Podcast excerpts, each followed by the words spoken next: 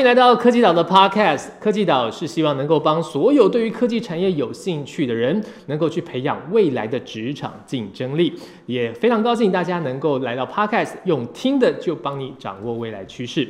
好了，讲到科技啊，所有的科技宅们，我们讲到三 C 开箱，我们脑中浮现第一品牌是什么？没错，就是。电踏少女哦，我觉得电踏少女是一个非常了解人性的一个开创的一个品牌哦。他们能够用这么活泼、轻松，但是又兼具柔软的方式去介绍本来硬邦邦、冷冰冰的三 C 科技，这绝对是一个非常洞察人心的一个品牌开创。我们今天就非常荣幸的请到电踏这间公司的共同创办人以及现任执行长谢伦来到我们的节目上来跟大家分享他的一些创业心得。好，我们先请谢。伦跟我们的听众朋友打声招呼吧。各位观众、各位听众，大家好啊！谢谢凯源兄邀我来上这个节目，然后跟大家分享一下，就是在电塔少女或电塔的创业史这样。是电塔真的是一个充满惊喜的品牌哦，特别是说，呃，我刚刚讲已经有先呃暖场就讲到了，因为少女这个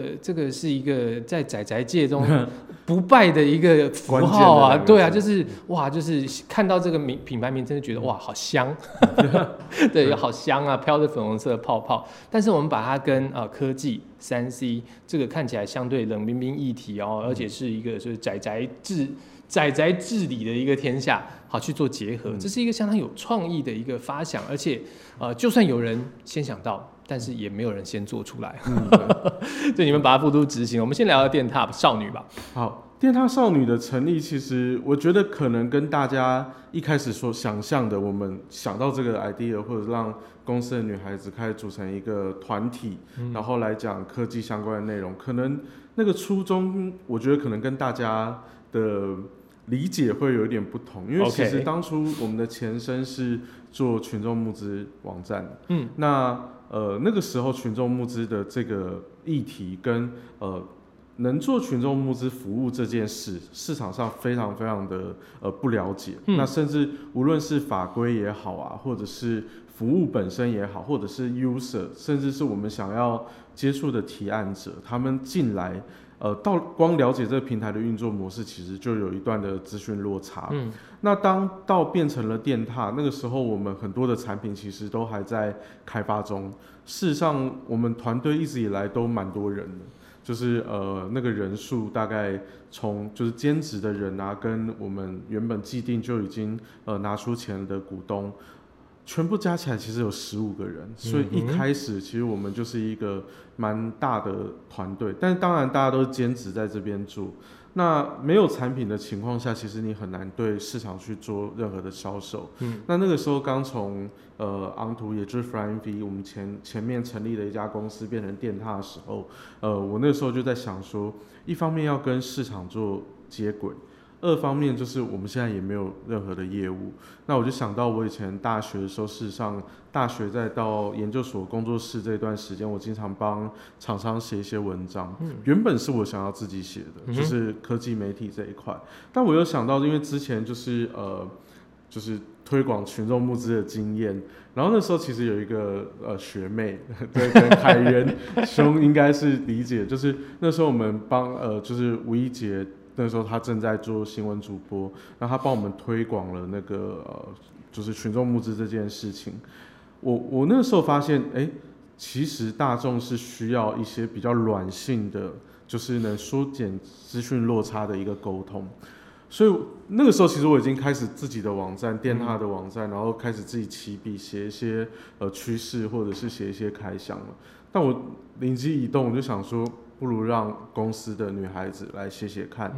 那当然一开始他们不了解这些东西，所以就直接进来写。我也没有很要求说你一定要每天都有产出，因为事实上我们那时候就是为了存活，所以基本上就是每天都忙得乱七八糟。那我就给了，我就拿了一支刚出要为了开发而买的那个 HTC 的 M1，呃。不是 M One，HTC One M 七哦，对，One 那个时候，对那个那那只很红的手机，给我们的呃，就是公司的女孩子，他们写了一个我非常我非常惊讶的文章，因为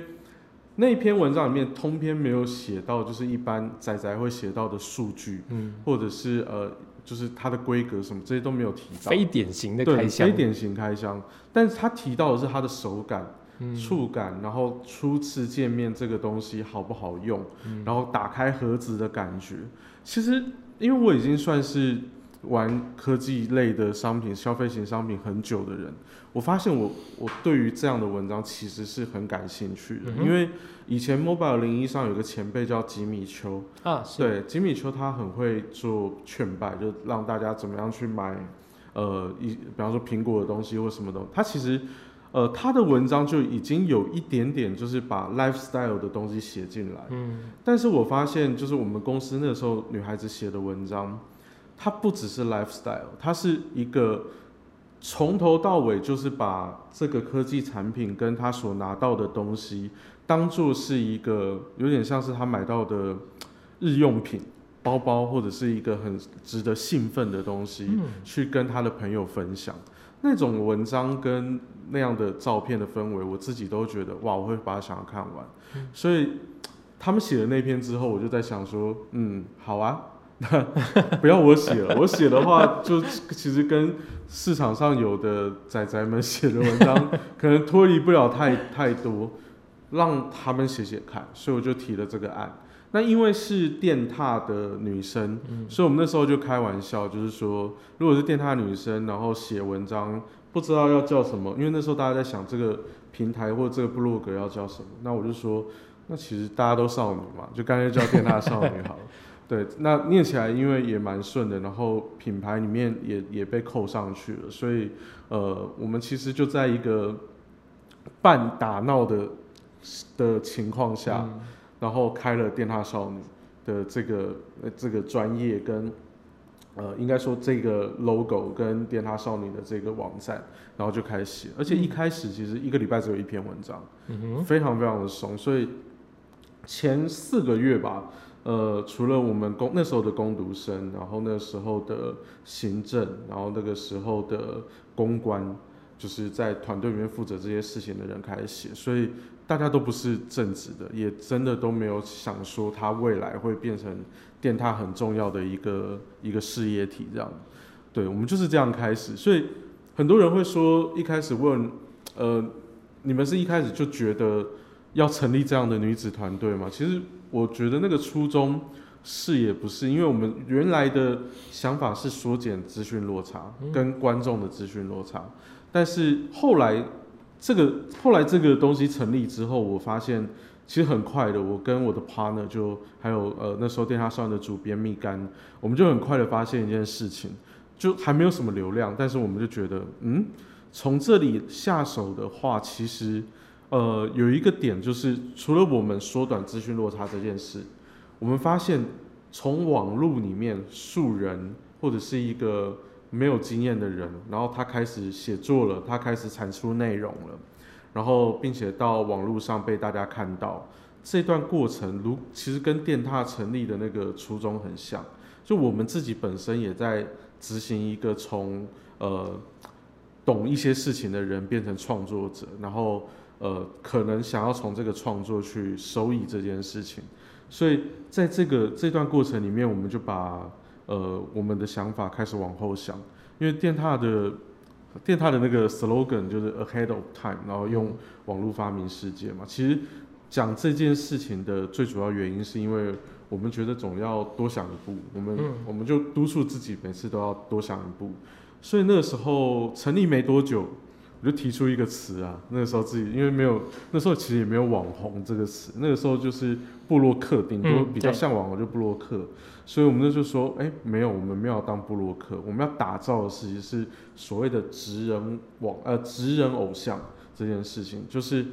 我们就把自己当做是专门写研究消费型商品，或者是呃介绍资资讯科技科普的这样的一个内容的偶像，嗯我们往这个方向走。我听到现在哦，我我我觉得这个东西真是其实是呃非常关键的几个重点哦。首先就是，虽然刚刚大家已经听到这个电踏少女的产生其实是半、呃无心插柳，半且战且走，然后产生出来啊，但是其实它能够获得成功，还是可以从中间去归纳到一些我觉得很重要的条条件。首先，其实你们核心价值有踩稳，也就是说，你们你们有一个很鲜明的出发点，这个是整个电塔的这个集团哈、共通的，就是你们希望能够去消减资讯落差。但是你们在执行的方法上，哦，你们做了几件事情，第一个是呃呃维持你们的精神是呃能够持续打破框架，多多想一点。然后呢，再去搭配到呃一些当下很重要的一个趋势，要有一点前瞻性。比如说，以当时你们看到的趋势，可能就会是自媒体的兴起，对，好，在社群的一个个的的滥觞之后，变成是媒体开始去中心化，大家都能够呃去打破一些权威，哦，所以其实我们看三 C 开箱，谁说一定要看那些很很权威的三 C 的？我从一个很使用者导向的、很很贴近人心的一个角度去出发，诶，其实在社群上它就能够很有声量。那所以其实我觉得，呃，刚刚综合这几个嗯条件起来，我们就造就了现在的电塔少女。那但是谢伦刚刚在跟我们分享电塔少女的，这算是笑谈当中 哈，笑谈这个过程当中，其实也有带隐隐约约带到了这个创业维艰的这个精神哦、对，其实是那个时候真的蛮，其实应该说创业的每一个阶段都蛮辛苦的。嗯然后呃那个时候是有点初生之犊不畏虎，就是你什么都没有，但是你想要干一番大事业，你想要做一些事情，然后你觉得自己是有这样的能力的。所以呃我在很多的访谈其实也有都提到，我们的创业在刚开始的时候其实真的蛮戏剧性的，因为呃。当初的昂图成立其实是一个很漫长的时间，他大概花了两年，就是大家每个月在呃每个礼拜在我的我那时候的家里面的客厅工作，然后一路呃做做做做到后来离开了昂图。我们那时候其实租了一个顶楼加盖，就是在东区的顶楼加盖，但那个地方其实对我当时的我们来讲还是太贵了，对，其实是太因为。呢你说没有还没有产品啊，还没有产品，还没有对营收，所以呃，我只能就是靠自己早期的呃，因为我原本做 SOHO 嘛，所以做那个呃设计跟网站，还有一些网络的行销的顾问，我从这边的客户呢着手把它挪转移到电塔来。但是事实上，我们三个创办人当初一人拿十万。那因为我的钱大部分其实在，在 f r i v 那个时期，我就都是我在出。嗯那时候因为我很担心害到大家，所以我就是都是自己拿自己的钱先先去垫这样。那可是到了电塔的时候，其实已经烧的差不多，而且很多钱都拿不回来，就也不是拿不回来，就是说已经在付当初前一间公司的钱这样。所以到到成立电踏的时候，事实上我是三个创办人里面最穷的，就是呃，我身上大概只剩两两万两万多吧，两万七左右。然后那时候我们还决议说，我们每一个人要拿十万出来。对，那我就在想，嗯，要么就是我拿十万钱的这一个月，赶快自己赚的钱，或者干嘛的。所以我没有想那么多，但是当下其实我如果立刻要拿出呃最早的股本，我是拿不出来。嗯，对，那就就也很神奇，就是那个要要要拿钱的那一个月，然后我又正好遇到一些事情，就是我我接的案子本来应该是可以到款的，但是你也知道哦，大家都会都都会停，因为那个尾款有时候你都收不到，在台湾不知道为什么，各位厂商啊，你们拖款就会遇，你们可能无意之间就扼杀了一个很有机会的新创啊，请各位注意啊。但那个时候就是因为呃，我只我有一个我有一个客户，他的确就出国了，然后嗯他也算是中小型微型的客户，所以他出国他就没有办法汇款给我，所以事实上我蛮急着跳脚，但是呃就很神奇，那一个礼拜我我的妈妈有一天就打电话给我，然后就跟我说，哎、谢伦，你帮我看一下网络上那个 那个乐透的数字。这超神的，那我好像对，我好像对中好多，就这次的数字好像好几个都都有这样。然后我妈就中了乐透的二奖，嗯，但也很奇怪，那次乐透的二奖不知道为什么特别多人中，真的特别多人中，大家可以去查某一嗯。呃，应该是二零一二年那个有一期的乐透二二奖就特别多人中，然后我妈就其中一个，然后我记得完税之后扣掉税金之后，就大概拿了七万六，加上我的两万多，就刚好十万。对，我的我的第一笔钱真的是这样这是超冥冥之中的，我觉得就就是你看那个数字也刚好过你就们那个第一轮他也不那个门槛。多，也不给你多，就大概差不多对对对，但这真的很天意啊！但我觉得这是当下接到这个毕竟是意外之财哦，对对对我觉得真的这就是一个 你更加有使命感，仿佛就是嗯天助，那你当然接下来要自助。我觉得，我觉得的确，刚刚跟凯源兄讲的一样，就是说，到底有什么动力？其实有时候我觉得，这动力它不是，它它不会只有一开始那个动力，因为嗯一开始那个动力可能是想要在台湾做出一个呃 to C 的或者是的应用公司，比方说你想要做一些比较有趣的软体跟有趣的应用在网络上给创作者使用，这可能是我们最早呃所想象的。嗯那另外一个就是，我们也想要做出一个纯纯媒体的、纯数位媒体、纯新媒体的一个品牌，在市场上，这也是我们想象的。但是如果只有靠这两个最原始的初衷的动力，你会嗯被很多的现实磨平。嗯所以在在实际上，我们每一次接续，让我们又起心动念说，哦，我们不能放弃，要往前走，就是有很多这样子在中间，就是本来有困难的，但是你好不容易把它过了，那你就会觉得我不能辜负当初就是帮助我的人或伸出援手的人，因为他们就是看好我们可以把事情弄完，所以呃，我自己另外一个来讲，我自己的个性本来就蛮黏的，我不太会轻易的说放弃，所以呃。当我又觉得受人帮忙、受人委托这样的一个有点意念的传承的时候，我就会特别受不了，我一定要把它做出来。所以大概动力来讲，我觉得源源不绝的那个动力是这样子去去做的。那当然最早的初衷，这其实电塔一直以来都是一个，我跟我 partner 都算是一个很喜欢讲初衷的人，就是、嗯嗯对，就很像那个加酒车上会有莫莫忘初衷，但我们基本上都贴在自己身上，因为我们呃，我们第一个蛮遵从所谓的第一原则，就是所有的事情困难遇到问题的时候，我们一定从最基本的呃会发生的事情，或者是从最基本的概念去去剖析。那第二件事情就是，我们从这个基本概念去剖析之后，我们就会想，我们当初为什么做这件事？我们是为什么要发展成现在这个样子去做这件事？所以在电塔里面的很多沟通，呃，做产品也好，或者是做服务也好，甚至我们开一个直播节目也好，我们其实都会反反过来问，我们最早做这件事情有没有扣准我们的核心价值？嗯嗯，对，那这个东西其实是要原始团队去驱动的，因为呃公司越来越大，越来越多不同的伙伴加入之后，其实大家在这个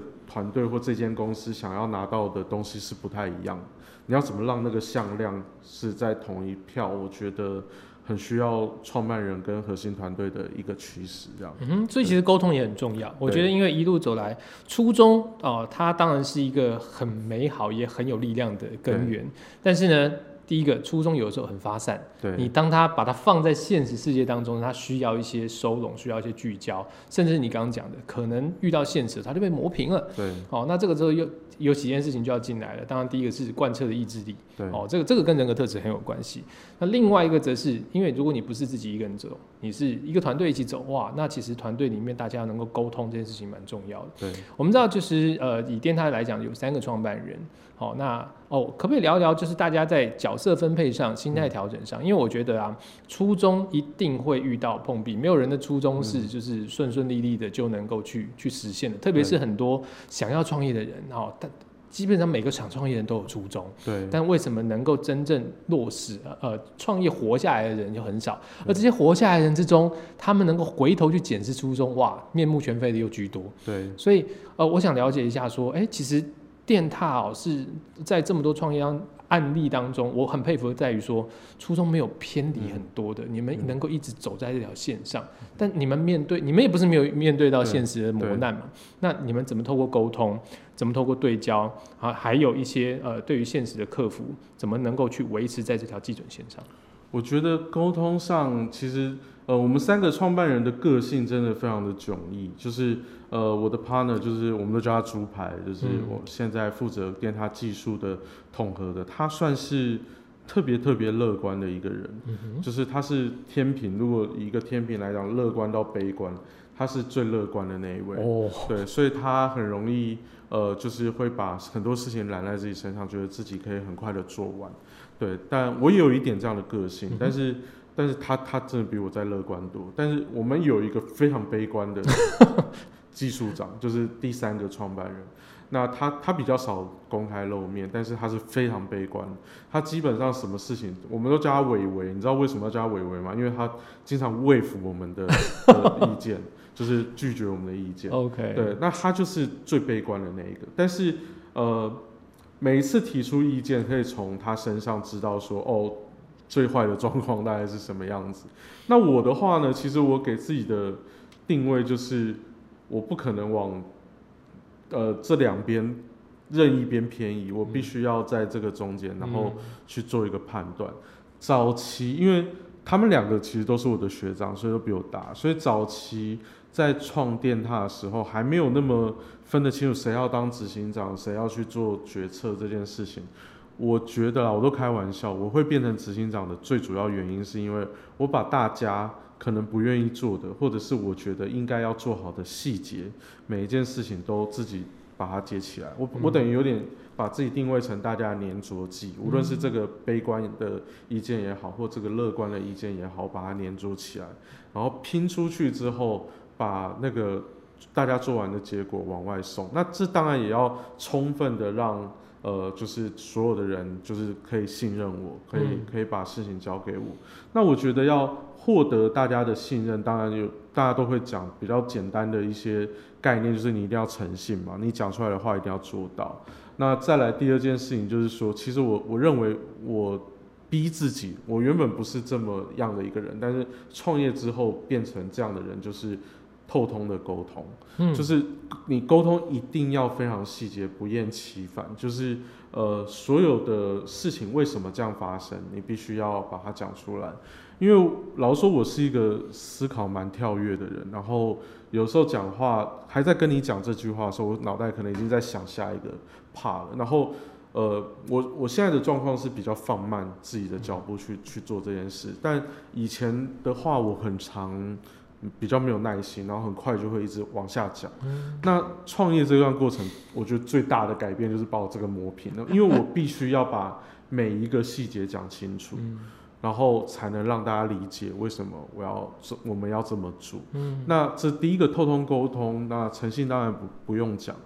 但是另外一件事情就是创业又没有那么简单，就是有时候你想要透通沟通，你想要诚信，你想要说到做到，但问题是大环境跟现实就不让你就是这么容易的 做到这件事，所以呃，我有时候都会讲说，呃，可能我会迟到，但是一定会到。嗯就是我我的概念就会开始慢慢的把自己放下心来，就说至少要做到这件事，让大家知道说啊，我今天讲的这一个可能要一起做到的事情，为什么现在做不到？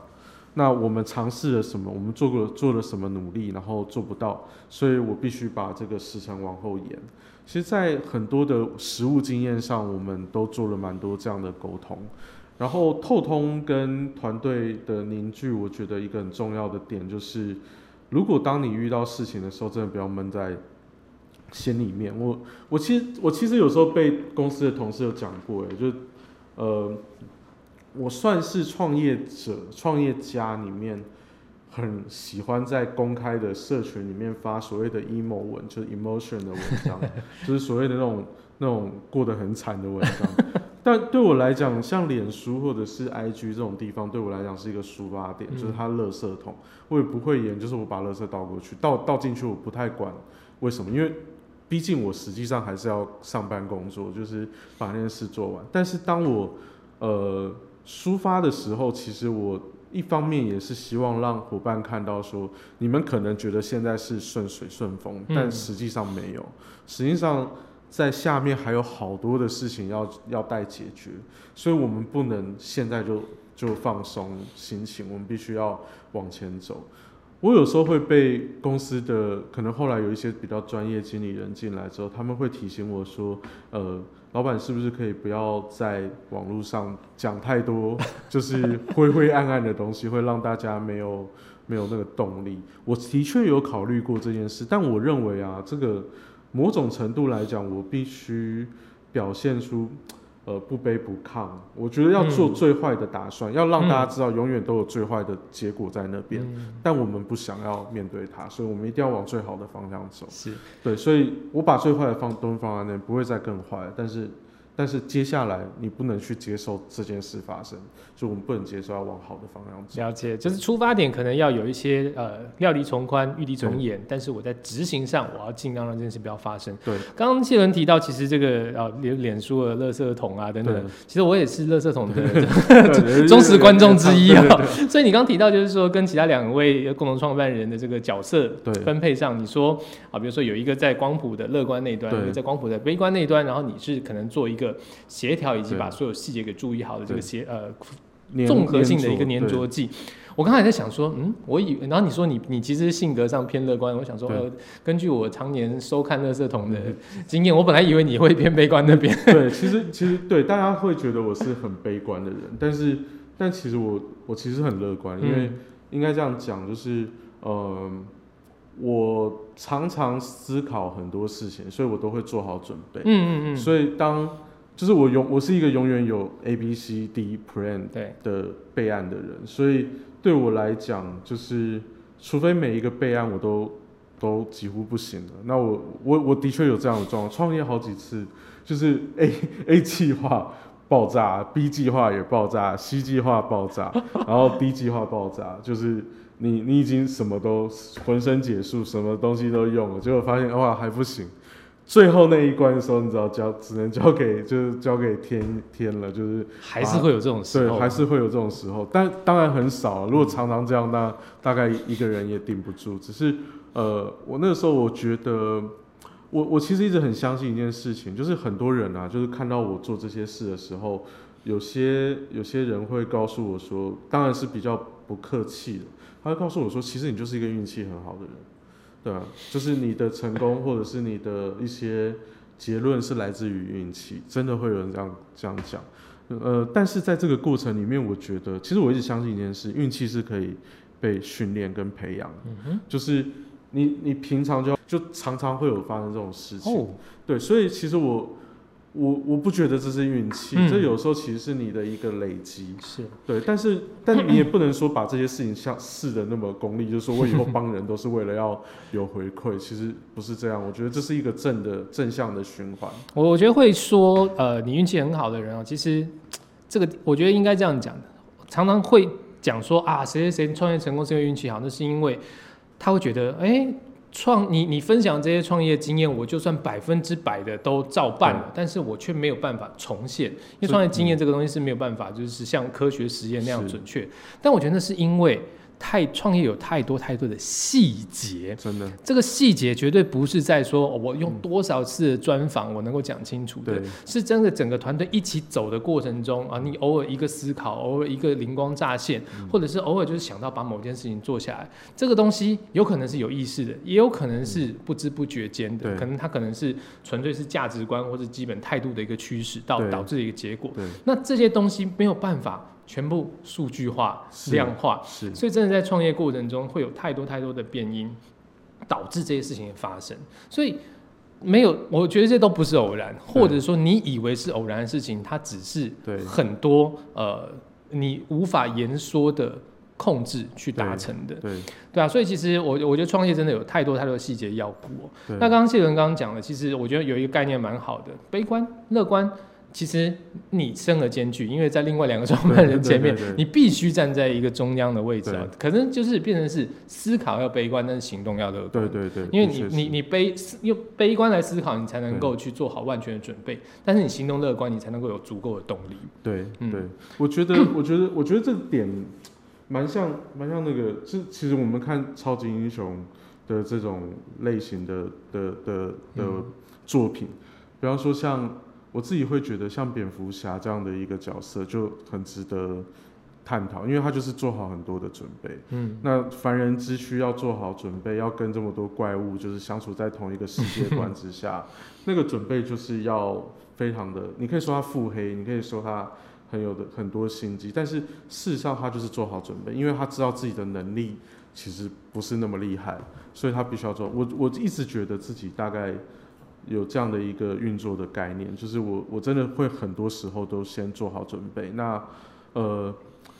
大家可能会觉得，就尤其像公司很多，即使即使相处这么久的核心成员，有时候会觉得好像我们我我们都面坦然的面对困难，没有做任何准备。那其实不是，其实